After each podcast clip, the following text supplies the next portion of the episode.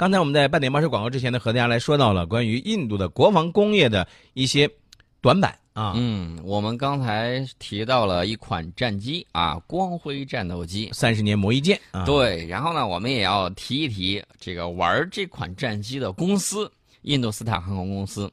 印度斯坦航空有限公司这个是全称啊。它这个公司呢比较有意思，它比它国家的年龄还要大。嗯，呃，我们知道印度是一九四七年独立的，那么印度斯坦航空有限公司呢成立于一九四零年啊，这个时间比较早，是印度从事国防产品研研制生产的八家大型国有企业之一。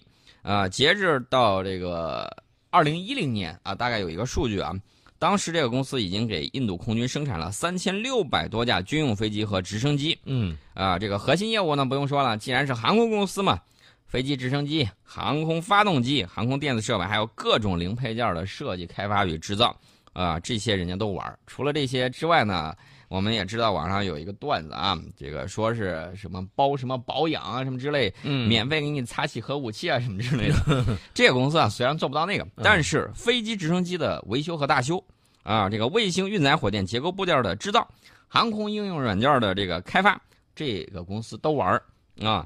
两千零九年的时候，这一家公司拥有雇员就是三点四万人，销售收入呢，当然了，大家现在看可能觉得不太高，但是这个销售收入呢也不算太低，呃，它的销售收入呢是二十一点八二亿美元，这是当年的这个价格。嗯，呃，房屋收入呢是十九点九九亿。占总收入的百分之九十一点六，然后呢，就有好事儿的给人家排行榜啊，这个这个排行榜大家听听就行啊。当年世界工业就是军工百强企业里头，印度斯坦航空公司呢占到了第四十一位，嗯啊，这个排名也是很靠前的，呃，最起码这个前一百上榜了，而且人家还在前五十的行列里头。这个印度斯坦航空有限公司呢，我们老说它这个修什么摔什么，修什么摔什么。米格机已经摔完了，米格二一啊，人家看有一次来我们这儿的时候，看见这个咱们的这个歼七，说呀，你们这个到底是怎么保养的？居然能保存这么好，我们那个都摔的差不多了，啊，是这么一个情况。印度斯坦航空有限公司呢，底下有十多家分部啊，大公司嘛，底下有十多家分部。呃，主要就是呃相关的设计研究机构啊，还有中心呢，有这么一系列啊，包括教练机民用的啊，军用民用的这种运输机，人家都玩。呃，除了这些之外，你看印度它自己不是还有直升机部队嘛？那直升机也是他造的。嗯，除了这些，还有运载火箭以及卫星的零部件，人家也做二十多个不同型号产品在生产或者是研制。呃，这个就比较有意思了。有一些是自行研制的，呃，中间有多少呢？这个我刚才不是说了有二十多种型号吗？其中有一半十一种，呃，飞机还有直升机是人家自行研究设计的。这也就说明人家初步具备了轻型飞机的这种研制生产啊。这个你不要看不起它，很多国家走不到这一步。你别忘了，我们周边号称这个宇宙第一强的那个国家，人家是怎么说的？人家说。我在这个八九十年代的时候，能够造出来这个金鹰啊 T 五零教练机，感觉很厉害。人家在发动机你一看通用的，然后你再看一些设计，也是美国一些公司帮忙的。那你做了什么呢？我做了个壳，做了个壳，人家很多东西都不是自产的，都号称是这个叫全国产啊。这个当然你没法比。所以说，印度相比较而言。起步比较早，而且呢有一定的这种实力，人家基本上全靠自己。那有人说你说的不对，人家的这个发动机当然还借鉴美国通用的，那不要打这个别嘛，不要打击人家的信心嘛，已经做成这个样子很不错了。嗯，大家再了解一下，他都自行研制过什么？比如说 HT 二初级教练机，可能大家没听说过啊，初级教练机螺旋桨那种，啊螺旋桨那种。当然，比这初教六在外头的名头呢不一样。初教六出去了之后，大家都觉得这是这个。二战以来，嗯，最像这个军机的这个螺旋桨飞机啊，飞起来也比较给力。我看见美国有很多啊爱好者，他们专门这个把机翼上涂上红星，然后呢有呢弄得银光闪闪，就是全铝的那个，把气打磨掉，然后组成那个飞行表演队，然后天天在那玩，玩的不亦乐乎啊！这是我对我们初教六的一个肯定。我这么告诉大家，初教六自从上个世纪啊这个。怎么说呢？到现在为止，嗯，没有一架因为机械故障出问题的，没有一架啊。所以说这个飞机呢是非常好的，呃，给我们的初教六做一个广告。另外呢，还有这个印度还造了一些先进直升机 ALH 啊，大家可能没怎么听说过呢。你你记得不记得那个小羚羊啊？这个大概跟它比较类似，嗯那种小的啊。除了这些之外呢，就是我们提到的轻型战斗机，闪亮登场，光辉 LCA 嗯啊，这个光辉还是很给力的，大家一定要觉得人家比较给力啊。除了这个之外，它这个还有其他分布，比如说这个航天部啊，班加罗尔的航天部放在这个软件之都。这个班加罗尔这个航天部呢，啊，它像这个它印度自己的印度星嗯运载火箭、印度遥感卫星，呃，还有一些航天产品制造轻金属结构件儿啊，这是人家的这个结构。呃，除了这些之外，它的这个还有一些能力啊，比如说像这个为极轨道卫星做这个运载火箭，然后地球静止轨道卫星的运载火箭也在它那儿做，这是人家的这个比较厉害的这个地方。呃，当然了，生产部分啊，推进剂啊什么之类的。除了这个班加罗尔的这个航天部之外，它还有一个分部叫纳西克飞机部啊，那不用说了，肯定是跟飞机有关的，主要是从事引进俄罗斯军用飞机的生产还有修理。目前主要承担苏三零 MKI 的双座多用途战机的合作这个生产。嗯而且承担米格二十一和米格二十七战机的这个生产和改造升级。当然了，经过他手的，大家都知道惨遭毒手，啊，不怕这个飞机出问题，就怕被他们地面人员修理一把。修完了之后，这个飞机十有八九，这个谁要考虑一考虑？而且呢，我们也知道，印度的一些这个飞机啊，他们的这个零备件啊，好像是有点万国制的 那种感觉。这个零备件啊，怎么说呢？确确实实对后勤造成了很大的影响。你想想啊，今天换个这，明天换个那，这但是啊，你但是吃任何事儿就怕个但是啊，哎但是你要是换个角度想啊，啊，人家培养了很多熟练的工人，哪个国家的我都能修。哎呦呵，修不修好另一说，我哪个我都敢修。熟练工啊，这个你做不到吧？做不到，做不到，是吧？这个就比较厉害害。了，厉害了。除此之外，它还有很多啊，像这个班加罗尔飞机部啊，简单给大家说一下，这个呢是专门玩客机的啊，像这个波音的七六七、波音七五七、空客的 A 三二零这些呢都在它这儿。呃，除此之外呢，还根据英国的许可证去生产美洲虎飞机。其实我跟你说，周围这波凡卖给他飞机都蔫儿坏。为什么叫蔫儿坏呢？嗯，哎，我知道你装备越多，你越不容易怎么说呢？自己国产很多东西要依赖国外。对啊，你比如说买好了飞机啦，那你买不买配套的设计啊？嗯你想这么多人，人他的这个精英人才是有限的，对对，每一年培养的人数的比较固定。嗯那这波人他去玩这架飞机的时候呢，不好意思，那你自己国产的飞机谁玩？或者说啊，我还记得有新型号啊，嗯你要不要再来一波人玩一下？这个玩的多了就容易六神无主。从另外一方面，我们羡慕的直流口水。你看什么国家的飞机他都能买到，嗯如果是给我们，我们看一看，马上就让他这架飞机怀孕嗯啊，马上就会有一个新的啊不一样的出来。但是他这块儿呢，就是怎么说呢？来来一个，我买一个；来一个，你你只要敢卖，我就敢买。嗯这个胆子也是比较大的。当然了，人家也会正视自己的这种情况。呃，他截止到我印象中应该是两千零七年、零八年那会儿吧，就是金融危机爆发前，他大概已经生产了三百五十多架美洲虎战斗机啊。嗯这个飞机呢掉的也比较多。前一段时间，包括在有一些边境地区，它这个吧唧掉了，这种情况也有，主要对地攻击啊。至于是机械故障还是维修故障啊，这个事儿不好说。这是美洲虎的这个情况啊。顺便我再说一下我们那个邻居，上次我看了一下那个视频啊，就是号称第一宇宙强那个嗯那个视频呢，当时让我就乐了。我认认真真的看了那个事故，当时我们说可能是机械故障，对，结果发现是什么呢？这个飞机飞在十米高的地方，直升机啊，螺螺旋桨，螺旋桨那个呃浆叶儿下面那个部件，它可能发生了断裂。螺旋桨齐齐的飞出去了啊！嗯后来找到那个螺旋桨，还有照片儿，螺旋桨完好无损，约等于完好无损。嗯但是那个浆构那个下面那个地方，呃，断裂，然后就掉下去了。我估计啊，可能是什么呢？可能是加工零部件儿，要么就是螺丝没拧紧，嗯飞脱了啊，不然的话不可能出现这种情况。还有一种情况就是，它这个结构件儿，呃，金属疲劳断裂导致的，只有这两种可能性比较大。呃，另外呢，很多军迷很不厚道，你知道在网上说人家什么？嗯说哟，都开始练习这个抛浆弹射了啊！这个是俄罗斯特有的技能，就是说他这个直升机飞行员想逃生比较困难，嗯呃，怎么办呢？他一摁这个电钮，然后呢，把用用那个导爆索嗯把这个螺旋桨那个浆叶给炸飞了，嗯炸飞，防止对这个穿盖儿出去的这个飞行员逃生啊造成危险。这是俄罗斯独门绝技，轻易不告诉别人的。嗯说现在对世界呃宇宙第一强居然也开始学这个了，挺厉害的。另外，大家也要注意一点，我多次强调啊，无论各国的这个直升机，尤其是武装直升机设计的，就是抗坠毁能力要比较强，嗯三角形这个架构要比较结实。呃，结实到什么样的程度？你这个飞机座舱啊，二十五米掉下来的时候，你得能够让里面的人员存活。嗯啊，它这十米，大家想一想，十米你要是掉个软的地儿，可能你要跳泥土里头，这个身体比较柔软，可能也就是受轻伤，没多大事儿。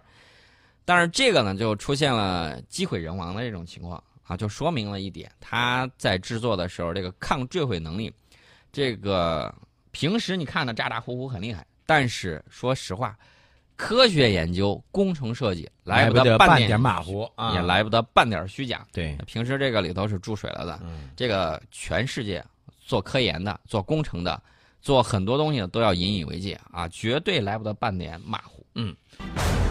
说了这么多关于印度国防工业的一些内容啊，其实还有一点呢，也应该提一下，就是印度的核工业。印度的核工业应该是起步也比较早的啊。对，我们要给大家讲啊，这个战略上要藐视啊，战术上一定要重视，人家做的好的地方，我们一定要关注啊。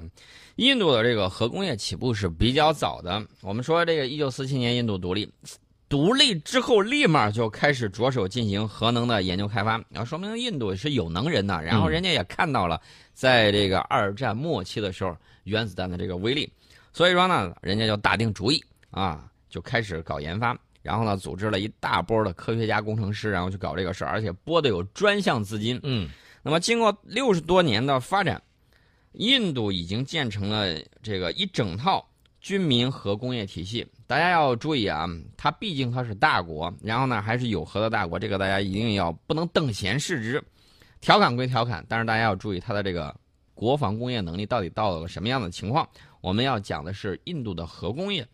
那么，一九七四年呢，印度首次实验了这个核爆炸装置，从而呢成为核门槛国家。就是我在门口啊迈过去这个坎儿，我就是核国家；迈不过去，我就在这儿。哎，我我我又进来了，我又出去了，你不能说我什么。嗯然后，印度的这个国际关系呢，大家要注意配合着。一九七四年的这个时候，印度的这个国际环境还是非常好的。嗯啊，无论是美国还是苏联都在拉拢他，所以说呢，也就睁一只眼闭一只眼。那么到了一九九八年的五月，印度连续进行了五次核实验啊，正式迈过了核门槛，成为事实上的核武器国家。目前呢，印度靠自身力量逐渐掌握了多项核技术啊，不光是说我有这个能能造这个核武器这种大家伙，嗯它还建成了地质勘探、铀矿的开采加工、铀浓缩，还有这个燃料元器件的这种制造啊，包括反应堆的设计制造以及后处理，还有核武器研制等完整的核科技工业体系，这个大家也是要了解的。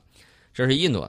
说到这个印度呢，我们这个今天不打算接下来继续就印度的这个国防工业继续展开，哎，回头有机会的时候再挨个给大家介绍它的这个大的公司、大的企业、嗯大的项目。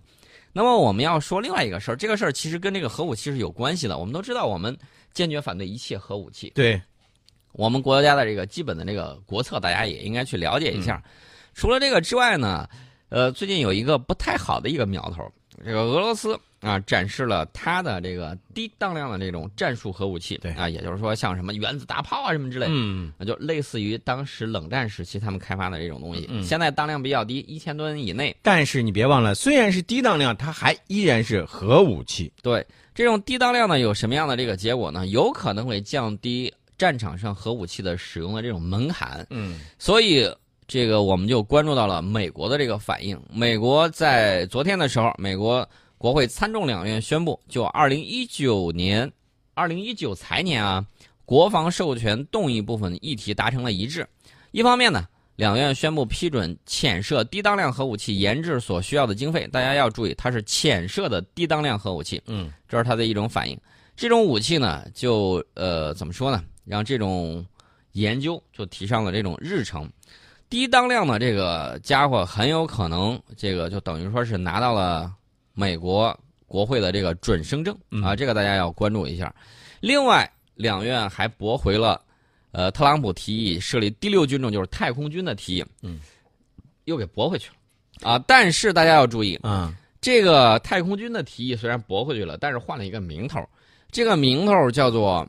嗯，怎么说呢？就是现有的，它有一个战略司令部，主要是负责战略核武器的。那么这个战略司令部呢，在这个旗下设置了负责太空军事任务的二级联合司令部。那其实说白了，就是换汤不换药的，还依然是有这样一个类似于太空军的这样一个对。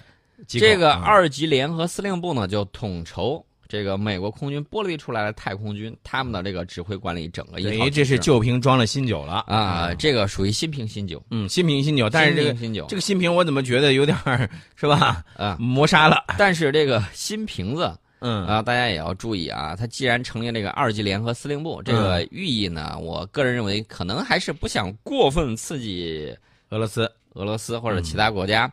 呃，但是呢，大家要注意，这一定是一个筹备工作，因为。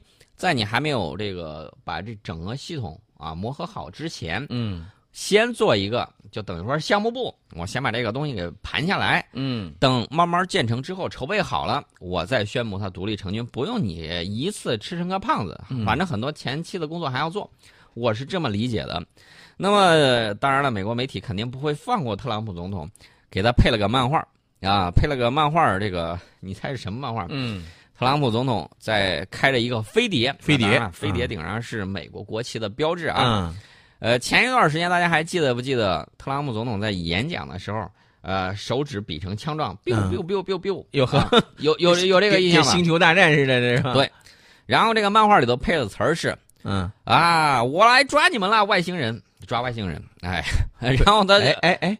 原来不是，我记得这个当时希拉里在竞选的时候，好像是说有有这个想法吗？所以我就说了，我为什么想让希拉里当选呢？我想看一看五十一区到底有什么东西。没事，现在特朗普依然可以完成你的这个想法。他不公布，然后这个给人家配了图的，还说我就像个真正的智能生物。哎呦，然后接下来就那个经典的 biu biu biu，又就出来了。呃，这美国媒体对特朗普总统产生的这种怨念呢，然后还有这个互黑都有很多。其实我告诉你，为什么 CNN 之类的。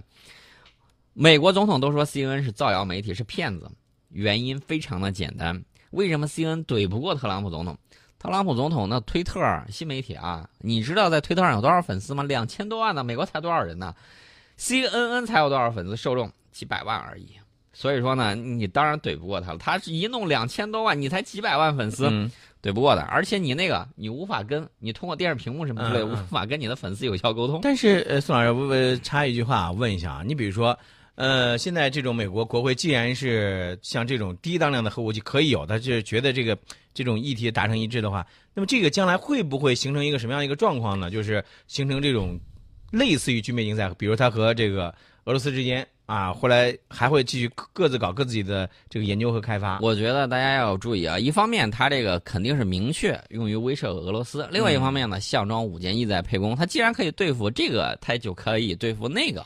这个大家要注意，嗯啊，这个美国国会两院此前呢，就这个事儿，就这个武器，嗯，呃，是否要装备，曾经展开过激烈的辩论。二零零四年有一个国防授权法案讨论的时候，就确定要求美国能源部，除非是得到国会授权，否则不可以开发任何与低当量核武器有关项目的原则啊，这是当时这么一个情况。目前呢，共和党还有这个国防部，美国国防部啊，对这种武器是持支持态度的。那么他们觉得这个武器能够威慑俄罗斯，嗯啊，避免俄罗斯使用低当量的核武器。但是很多民主党还有这个无党派人士就认为这种武器会降低核武器的使用门槛，导致核战争的风险在急剧增加。这就是刚才我说的，会不会影响到将来俄罗斯和美国之间继续？在这个方面呢，投入更多的这个军事力量，包括科研力量，包括经费来进行相应的这个研究啊。这个这是一种担忧啊，经费还是比较给力的。本周啊，他们要决定这个二零一九财年国权授呃国防授权法案的这个投票。嗯，那么这个法案呢，将决定美国未来一年之内庞大的军事预算的去向。嗯，我给大家说一下这个二零一九财年美国的这个经费是多少？七千一百六十亿美元，世界第一，朝着后面好几个国家加起来的总和，这个世界到底谁在威胁谁？